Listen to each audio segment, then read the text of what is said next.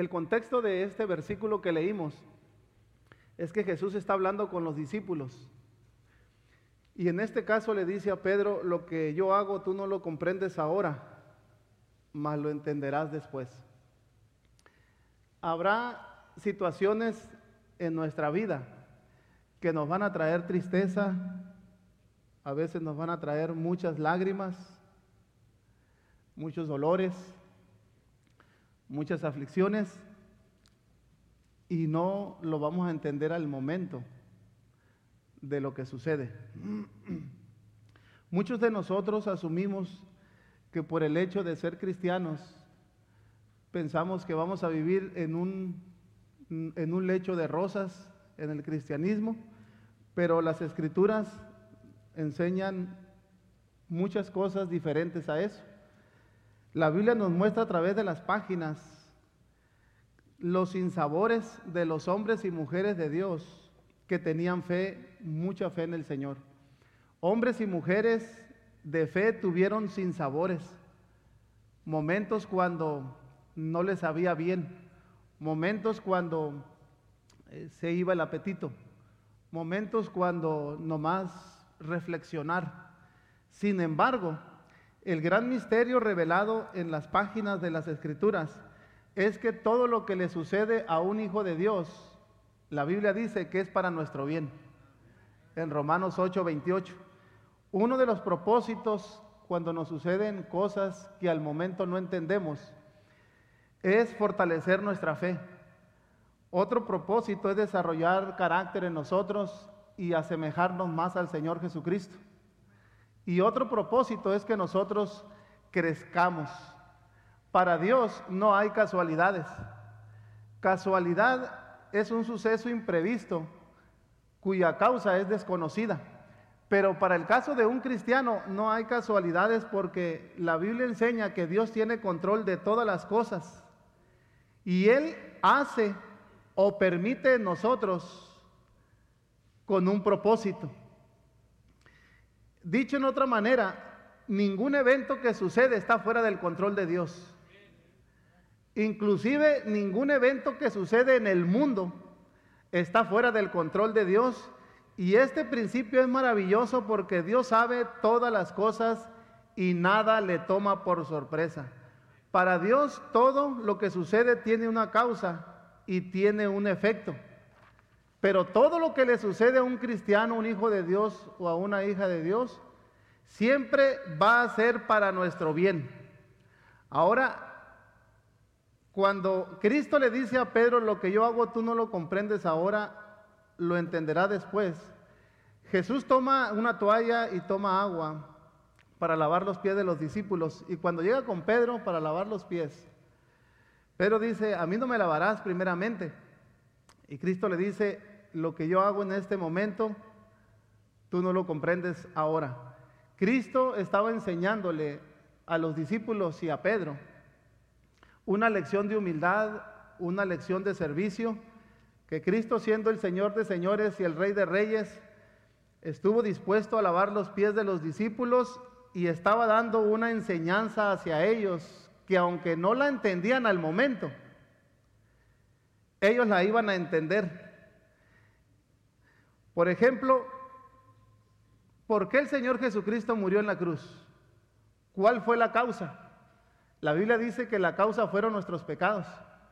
La Biblia dice que nosotros estábamos perdidos y estábamos en ignorancia y en el mundo de las tinieblas.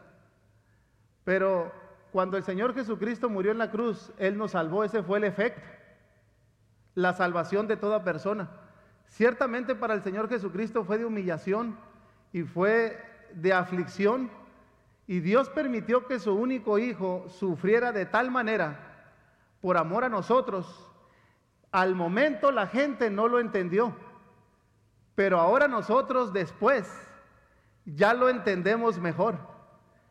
Y ese es el tema que hoy quiero hablar con escrituras para que nosotros podamos fortalecernos de que todo lo que le sucede a un hijo de Dios tiene un propósito, aunque nosotros no lo entendemos ahora. Vamos a buscar Juan capítulo 9, versículo 1 y versículo 2.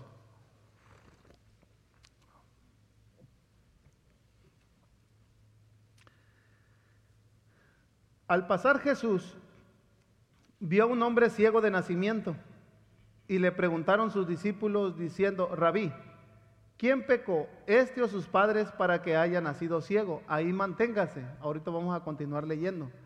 Aquí se nos narra del ejemplo de un hombre del que había nacido ciego. Los discípulos no estaban entendiendo y ellos estaban juzgando mal. El Señor Jesucristo ya conocía a este hombre y le preguntan, rabí, que significa maestro. Maestro, ¿quién pecó este o sus padres para que él haya nacido ciego? Y aquí vemos rápidamente que los discípulos se equivocaron en el veredicto, porque ellos le atribuyeron al pecado la condición de ceguera de este hombre. Y ellos preguntan, ¿por cuál fue la causa? Ya sea por el pecado de él o por el pecado de los padres. Pero ellos estaban ignorando que Dios tenía un propósito al permitir que esta persona haya nacido ciega desde nacimiento. Y vean la respuesta de Jesús, versículo 3.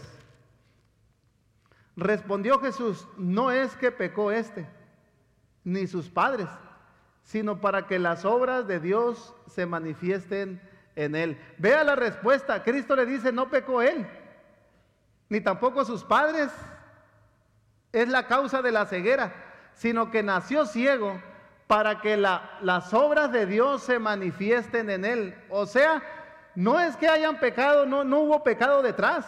El propósito de que haya nacido ciego es que Dios pudiera mostrar un milagro para que ellos vieran el poder de Dios sanador en esos momentos. Ese era el propósito. No tenía nada que ver cosas ajenas o cosas externas. Y aquí nos damos cuenta que el control y dominio que tiene Cristo sobre las personas, Dios permitió que esta persona naciera así, para que ellos pudieran ver el poder de Dios en esos momentos y que supieran que nada hay por casualidad, que todo tiene un propósito.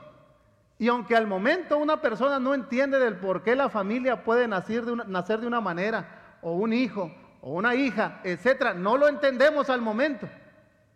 Pero la Biblia dice que hay un propósito. Y si nosotros no lo entendemos ahora, quizás lo entenderemos después. Otro ejemplo, ¿se acuerdan ustedes de José el Soñador? Que los hermanos lo envidiaron, los hermanos lo querían matar, al final dice la Biblia que lo, lo venden. Indudablemente que los hermanos tenían un firme propósito de dañarlo no se caían bien.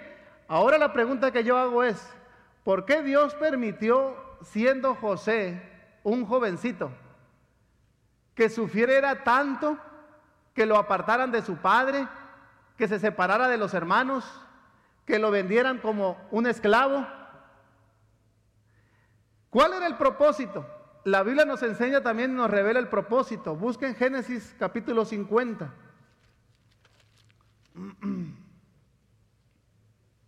versículo 20.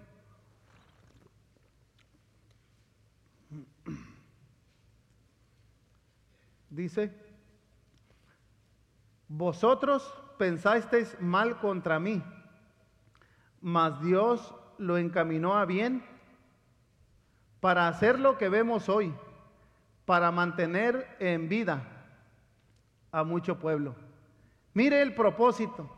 El propósito de que José sufriera tanto era para salvar a toda su familia, a su padre, a sus hermanos, de morir de hambre.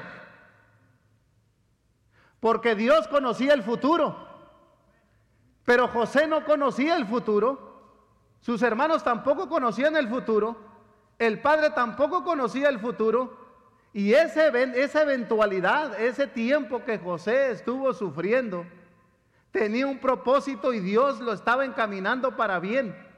Eso significa que muchas veces nosotros pasaremos por situaciones difíciles que al momento no nos gustan, pero como Dios conoce el día de mañana, al final eso se va a tornar para bien. Y en esta historia de José vemos que aparte de salvar a su propia familia, dice la Biblia que se iba a mantener en vida a mucho pueblo. O sea, todo el pueblo que después sería Israel y, que hasta el día de hoy son los judíos, ellos viven porque Dios en su sabiduría indescriptible permitió en la vida de José un episodio que lo hizo llorar, que le dolió la separación, que le dolió lo, que estaba sucediendo, mas sin embargo lo hizo con el propósito de salvar a su familia y de mantener en vida a mucho pueblo, porque de ahí vendría el Salvador del mundo.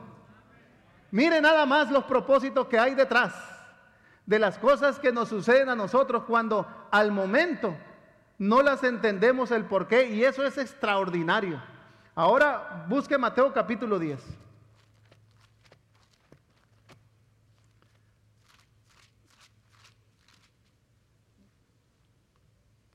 Mateo capítulo 10, versículo 29.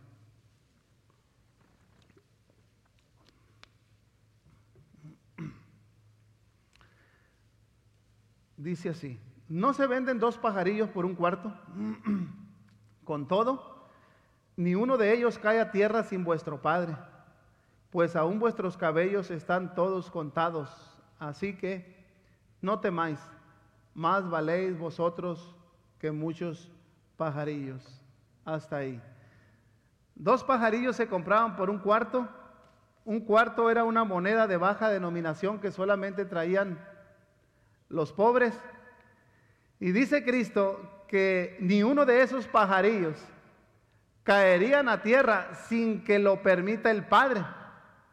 Y luego dice Cristo que vuestros cabellos están todos contados.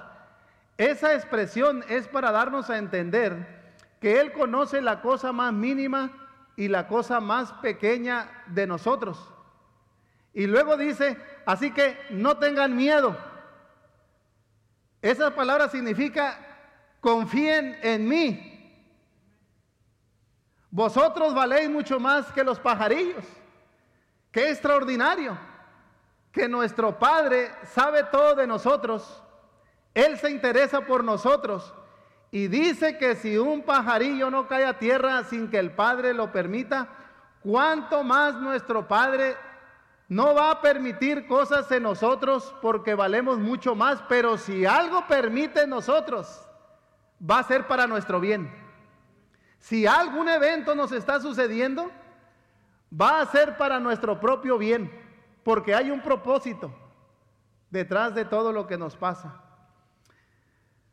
También por otro lado, hay muchas cosas que suceden a las personas por causa de la maldad, la rebeldía, quizás el pecado que hay en todo el mundo de manera general.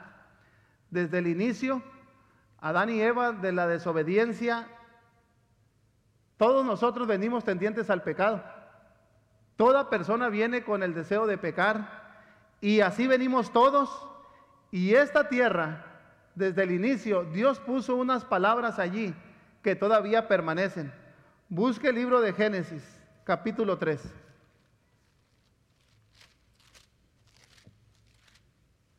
Versículo 17. Y al hombre dijo, por cuanto obedeciste a la voz de tu mujer y comiste del árbol que te mandé diciendo, no comerás de él, maldita será la tierra por tu causa, con dolor comerás de ella todos los días de tu vida, espinos y cardos te producirá y comerás plantas del campo. Con el sudor de tu rostro comerás el pan hasta que vuelvas a la tierra, porque de ella fuiste tomado, pues polvo eres y al polvo volverás.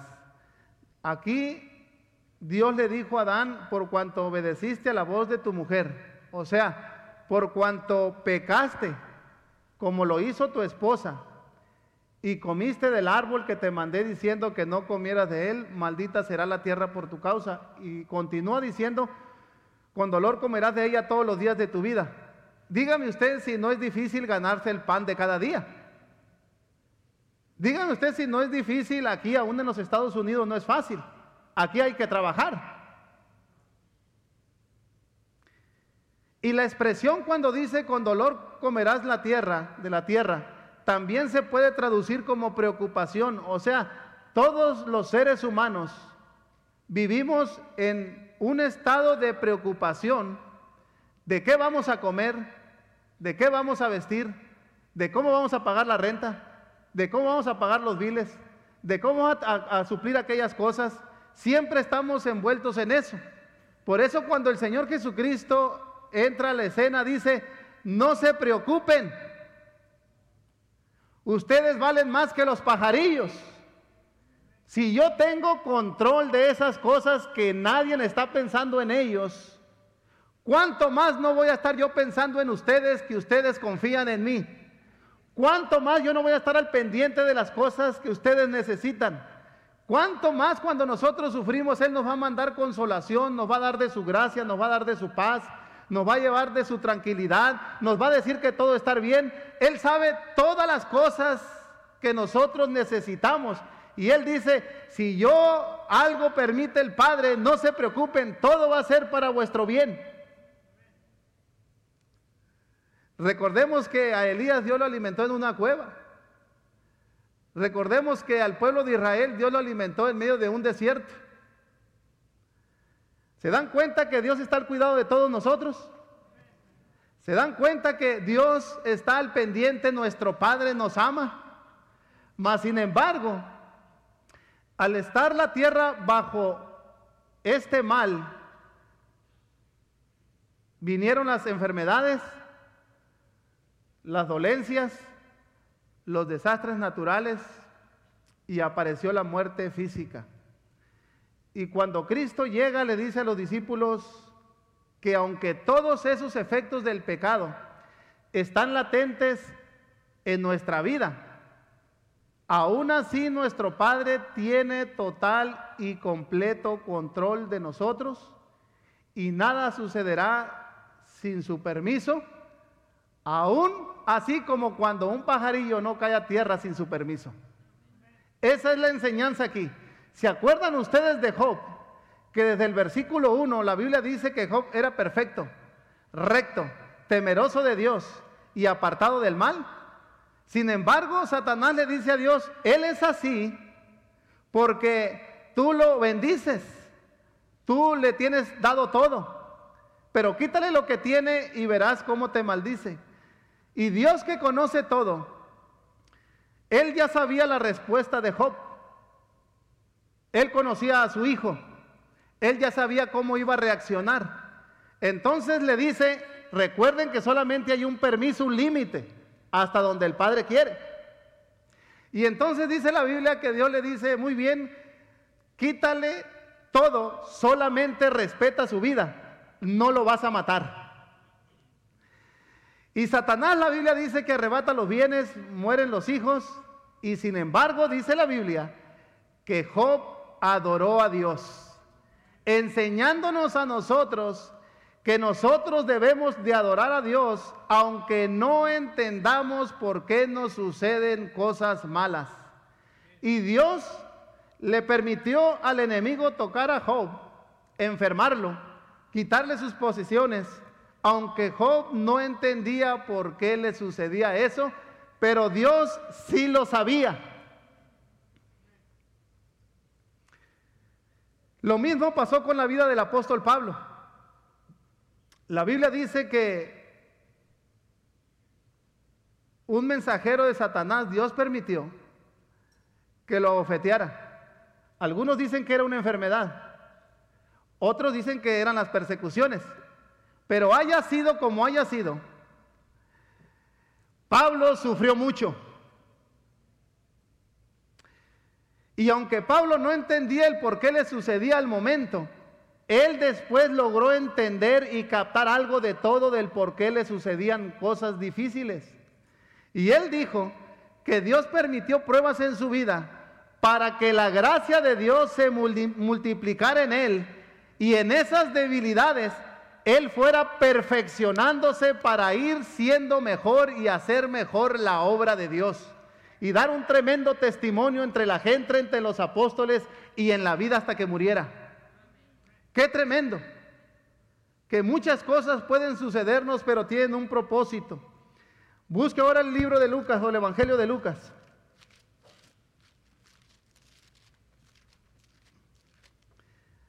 Capítulo 13. versículo 10.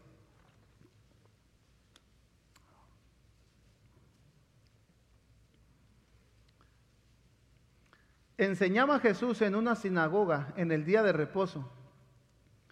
Y había allí una mujer que desde hacía 18 años tenía espíritu de enfermedad y andaba encorvada y en ninguna manera se podía enderezar. Cuando Jesús la vio, la llamó y le dijo, mujer, eres libre de tu enfermedad. El versículo 13. Y puso las manos sobre ella. Y ella se enderezó luego y glorificaba a Dios. Ahí manténganse en la lectura. Aquí está una mujer aprisionada por Satanás por 18 años. Dice que tenía espíritu de enfermedad, lo cual implica que la razón de la porque estaba enferma era porque un demonio, demonios habían causado esa enfermedad y ahorita vamos a ver que enseguida lo va a decir. Ella andaba encorvada, ella no se podía enderezar cuando Jesús la vio con la autoridad que él tiene. Él le dijo, eres libre de esa enfermedad.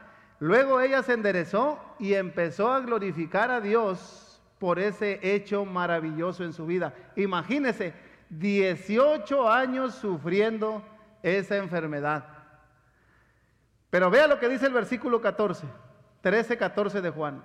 Pero el principal de la sinagoga, enojado de que Jesús hubiese sanado en el día de reposo, dijo a la gente, seis días hay, en el que se debe trabajar.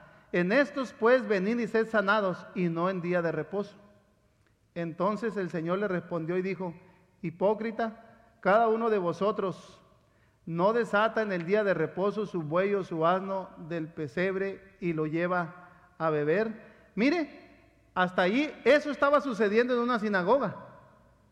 De seguro había un alboroto allí y el principal de la sinagoga, enojado con la gente, le dice, seis días se debe de trabajar, pero no en día de reposo. Acuérdese que Dios había dado mandamiento de descansar en día sábado. Pero después el Señor Jesucristo aclara que el día sábado fue por causa del hombre, o sea, para bien del hombre. Y la respuesta de Cristo es impresionante porque pronuncia una palabra muy dura. Y le dice, hipócrita, la palabra esa es muy fuerte, que no quisiera ni mencionarla aquí. Y luego les dice, cada uno de vosotros no desata en el día de reposo su buey o su asno y lo lleva a beber. Cada uno de ustedes no hace eso. Él hace la pregunta, es como si dijera, ¿qué? prefieren hacerle bien a los animales y a la gente no. Y vean lo que dice enseguida, versículo 16, 13, 16. Y a esta hija de Abraham, mire, que Satanás había atado 18 años. No se le debía desatar de esa ligadura en el día de reposo. Al decir él estas cosas, se avergonzaban todos sus adversarios pero todo el pueblo se regocijaba por todas las cosas gloriosas hechas por él. Esta muchacha era del pueblo de, Dios, era hija de Abraham, 18 años. ¿No se debería desatar de esa ligadura? Pues la respuesta es que sí. Y Cristo al decir todas estas palabras, dice que se, avergonzaban sus adversarios, pero el pueblo se regocijaba viendo las cosas hechas por él. ¿Por qué Dios permitió que esta hija de Abraham por 18 años estuviera enferma? Solo para demostrar su poder y para que sus discípulos se regocijaran viendo las cosas que iban a suceder en ese momento. Hay cosas que no las vamos a entender en el momento, pero quizá las vamos a entender después. Entonces, siempre va a haber un propósito. Siempre va a haber una razón del por qué Dios permite que suceden ciertas cosas. El problema es que Dios está obrando de una manera muy silenciosa, que no nos damos cuenta cuando suceden eventos difíciles, pero Dios ahí está. Y nuestra fe debe de reposar en esa, en esa creencia, en esos principios. Por eso Job llegó a tener paz aunque él sufrió y lloró, mas sin embargo dice la Biblia que él adoró a Dios. Habacuc dijo, aunque la higuera no florezca, ni las vides den sus frutos, con todo, yo me alegraré en el Señor y me gozaré en el Dios de mi salvación. ¿Por qué Habacuc dijo eso? Porque él sabía que Dios siempre obraba en nuestro favor, a pesar de que en el presente nos haga llorar, nos haga sufrir, o pasemos cosas difíciles, o vemos que las cosas van menguando. ¿Quién de nosotros no se ha hecho preguntas como, ¿y por qué me pasa esto a mí? ¿Por qué estará sucediendo esto que está sucediendo? Tres respuestas. Número uno, porque vivimos en un mundo caído. Al vivir nosotros en un mundo caído y sujetos a las mismas leyes y a las mismas consecuencias, todos estamos expuestos a lo mismo. Cuando hay un desastre natural o una inundación severa, a todos, cristianos y no cristianos, nos moja y se nos mete el agua. A muchos se le inunda las casas. Inclusive iglesias son afectadas o destruidas por el desastre natural. Hace tres años, en la ciudad de Los Mochis y en áreas eh, vecinas, se inundó que el agua entraba por las casas y por la ventana de las casas estaba entrando. Muchas casas se perdieron. Muchos hogares perdieron su refrigerador, la sala, la cocina, la recámara. Y yo recuerdo que en ese tiempo el pastor Collins envió ofrendas para los pastores de la región. Y yo fui a hacer entrega de esas ofrendas. En México, muchas iglesias fueron afectadas, la mayoría los pueblos. Hubo iglesias donde perdieron las bancas, las sillas, el púlpito, los folletos. Hace poco, quizás como mes y medio, en México, en la Ciudad de México, cayó un chubasco y arrasó con la iglesia central del pastor Armando Alducín. Por completo la destruyó.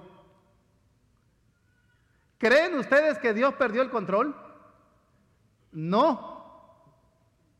Esas iglesias que al momento no entendíamos del por qué, con el tiempo, Dios obró en favor de ellos y unos enviaron ofrenda otros enviaron púlpitos, otros enviaron sillas, ahora ya no tenían las sillas de madera, ahora tenían sillas alcolchonadas.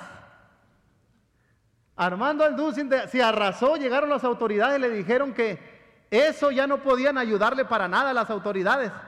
Y ellos oraron y se fueron a Toluca y ahí Dios les dio un hotel mucho mejor que el lugar donde ellos estaban antes. Pero todos los cristianos y los no cristianos seguimos sujetos a esos eventos como desastres naturales, granizos, sequías, porque vivimos en un mundo caído donde a todos nos afectan las mismas cosas, pero Dios no pierde el control de nada. ¿Se acuerdan ustedes en Hechos? No vamos a ir ahí, capítulo 27, cuando se narra, se narra la historia de un barco donde Pablo va allí en ese barco. Y dice la Biblia que llegó un huracán llamado Euroclidón. La mayoría de las personas eran incrédulas. Pablo iba allí y dice Pablo que aún perdieron aún la esperanza hasta de salvarse. O sea, era algo tremendo. Pero la Biblia dice que Dios mandó un ángel y que les dice, Pablo, nadie se va a perder dales palabras, anímalos. Ese huracán ciertamente era para todos, pero en el caso de Pablo, ahí había un propósito. El propósito era salvar a los que iban allí y Pablo animarlos y testificarles de la fe en el Señor Jesús. ¿Se da usted cuenta, amado hermano, que Dios nunca pierde el control? Ahí mostró el Señor que él tiene control aún hasta de la naturaleza. Y Pablo estaba allí para comunicarles del tipo de Dios que nosotros tenemos. Dios no pierde el control, aún con lo del COVID. Muchos pastores y muchos cristianos han muerto. En Argentina nada más, en Buenos Aires 70 pastores han muerto. Muchos cristianos muriendo. ¿Cuál es la consecuencia? ¿Por qué? Porque estamos en un mundo caído donde todo nos afecta a todos. Pero para el cristiano todo tiene un propósito. Aunque nosotros no lo entendamos en el momento, Cristo le dijo a Pedro, lo que yo hago, tú no lo comprendes ahora, mas lo entenderás después. Un propósito lo vamos a encontrar allí en Primera de Pedro capítulo 1. Estamos por terminar. Primera de Pedro.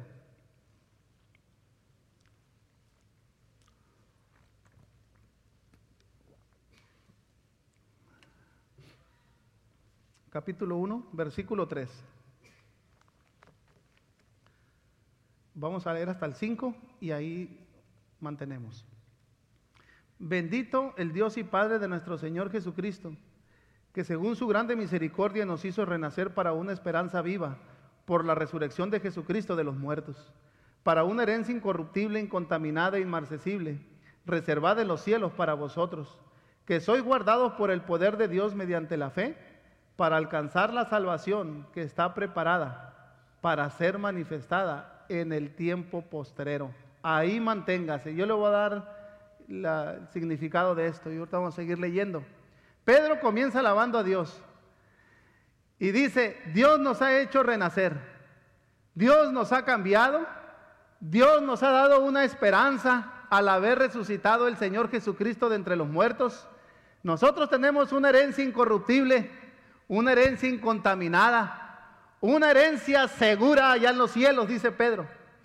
Mientras nosotros estamos aquí, Él continúa diciendo que somos guardados por el poder de Dios mediante la fe. Conserven la fe, dice Pedro. Pero el tiempo viene, dice Pedro, cuando esa salvación será manifestada, porque ya todo está preparado. Y vea lo que dice el versículo 6. En lo cual vosotros os alegráis, aunque ahora por un poco de tiempo, si es necesario tengáis que ser afligido en diversas pruebas. Ahí quédese.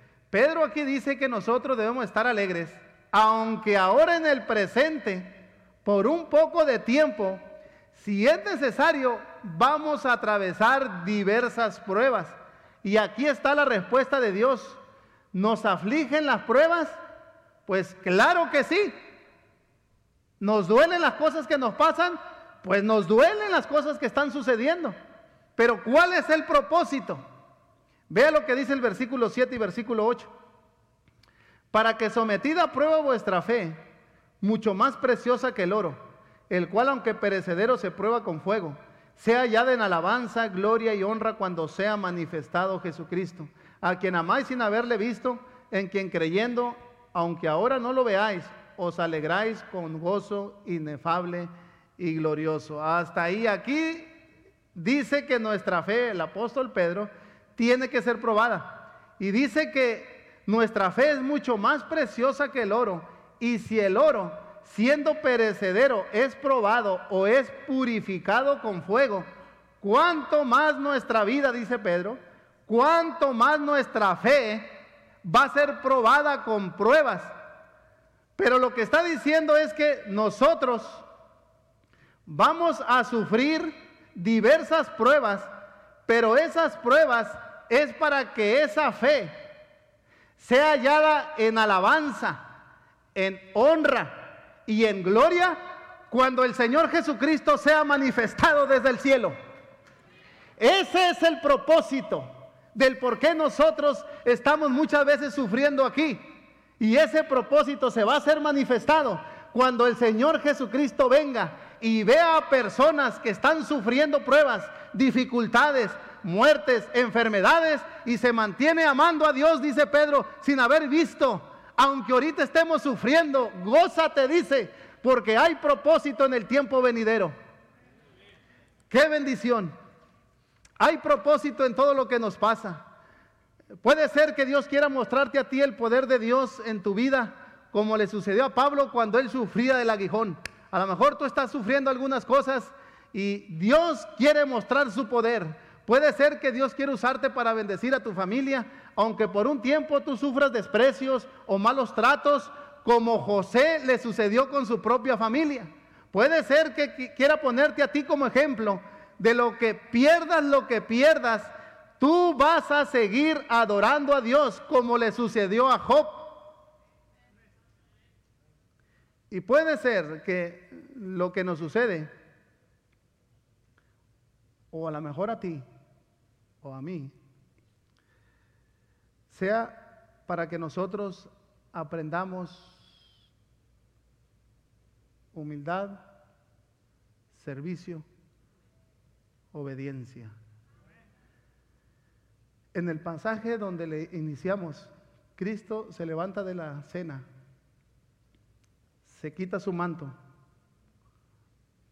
toma una, una cubeta, una toalla y comenzó a lavar los pies de los discípulos.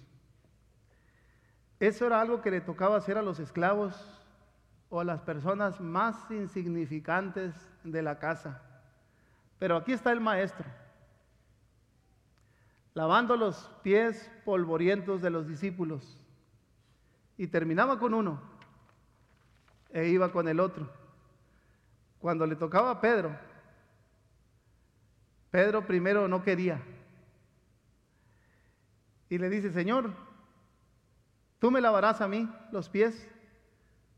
Y Cristo le dice, lo que yo hago, tú no lo comprendes ahora, mas lo entenderás después.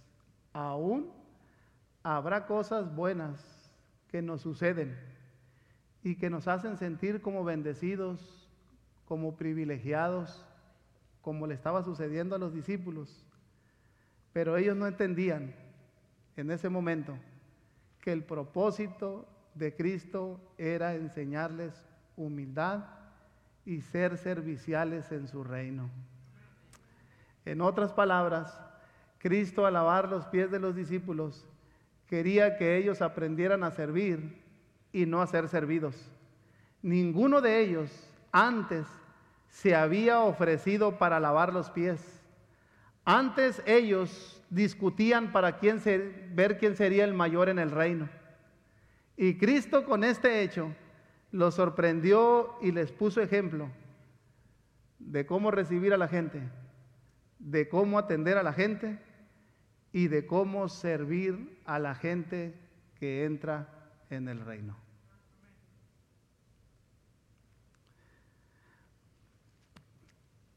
He estado en cuatro iglesias aquí en los Estados Unidos en este tiempo que he estado aquí.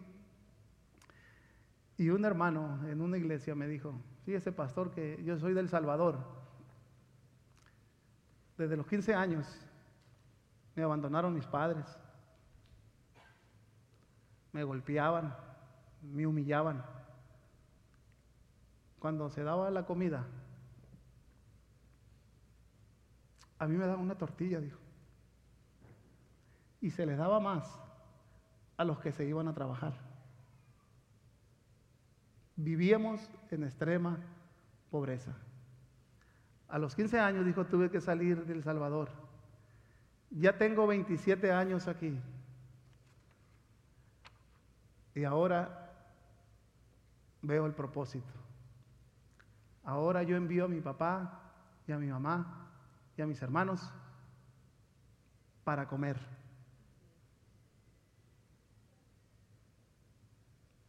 Yo no sabía que eso era bueno para mí, para venir a este país próspero y bendecido por Dios, para al final ser la persona que iba a ayudar a mi familia. Y con este hecho dijo, entiendo que al Dios ser privilegiado y bendecido, Dios quiere que sea de bendición a otros, que sirva a otros y sea una persona sencilla en el reino. Si tú tienes fe y comprendes todo esto, adora como Job, aunque estés pasando por grandes dificultades en tu vida. Si tú tienes fe, alégrate como Habacuc, aunque la higuera no florezca, aunque estés viendo que disminuyen tus bienes, tú alégrate. Y como Pablo, en medio de la tormenta, anímate y anima a los que están contigo. Y cuando tú te sientas quizás bendecido y bendecida por Dios, que seguramente sí lo estás, sé humilde, ayuda y sirve como Cristo enseñó a sus discípulos. Las cosas malas son para nuestro bien, pero también las cosas buenas traen una enseñanza para ser mejores en el reino.